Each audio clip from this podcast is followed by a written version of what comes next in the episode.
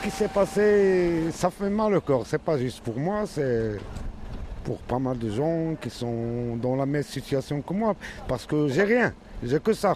Abdelrahim tenait un petit restaurant dans le centre historique d'Imswan. Il était connu pour cuisiner le meilleur poulpe de la région. Ici, c'est ma petite maison, c'est pour le business. Mais la famille, elle vit ailleurs, elle vit à Tamri. J'ai réussi à louer une maison parce que je travaille ici. Donc je peux payer le loyer. J'ai loué une maison pour mes enfants pour qu'ils aient accès à l'école. Là, euh, il y a 48 heures, 24 heures, ils sont venus vous voir pour vous dire Ouais, ouais. Comment Ouais. vous l'avez vécu? Il n'y a pas de mots. J'ai pas de mots pour ça.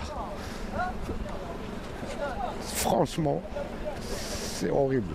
En 48 heures, Abdelrahim a perdu sa seule source de revenus. Ils sont nombreux à être dans la même situation. Le centre faisait vivre de nombreuses familles installées dans les montagnes aux alentours.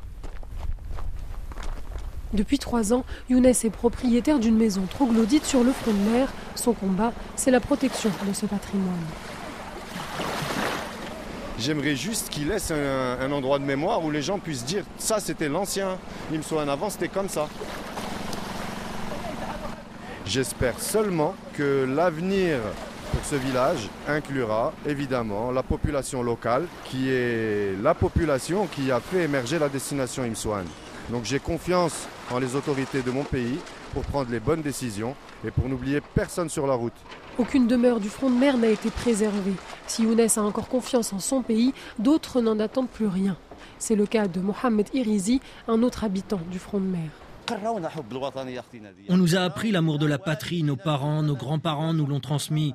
Ils nous ont enseigné à mourir pour notre religion, pour nos enfants et pour notre pays. Mais on nous l'a confisqué ce pays, et nos enfants aussi, ils sont perdus, et nous on se tait, on se tait encore et encore. Mais jusqu'à quand on va avoir peur? On ne meurt qu'une fois? Eh bien venez nous tuer. Venez me tuer une bonne fois pour toutes, plutôt que de me tuer à petit feu, comme vous le faites. Le réaménagement d'Imswan est prévu depuis 2022, mais dans ce plan que nous avons pu consulter, le centre historique du village devait être rénové mais préservé.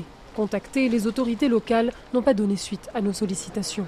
Nadia Ben Mafoud, de retour d'Imswan, RFI.